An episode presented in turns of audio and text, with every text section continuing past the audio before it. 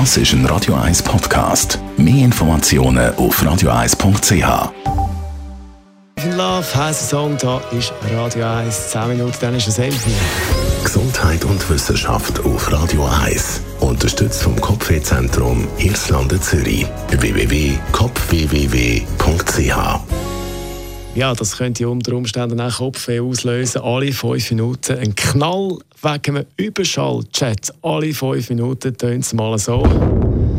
Mit dem rechnet die deutsche Umweltschützer in Zukunft einmal sicher für Deutschland und die Region um den Flughafen Frankfurt.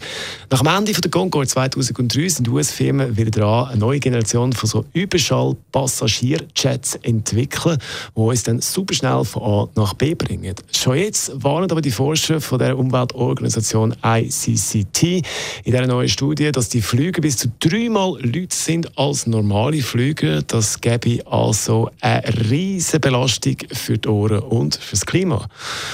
Und das, wenn dann da die, wirklich die neuen Überschalljets Realität werden, dass der Flugzeugbauer Boom Supersonic rechnet mit einer Flotte von 2000 so Überschalljets bzw. Überschalljets, die 500 Städte miteinander verbindet.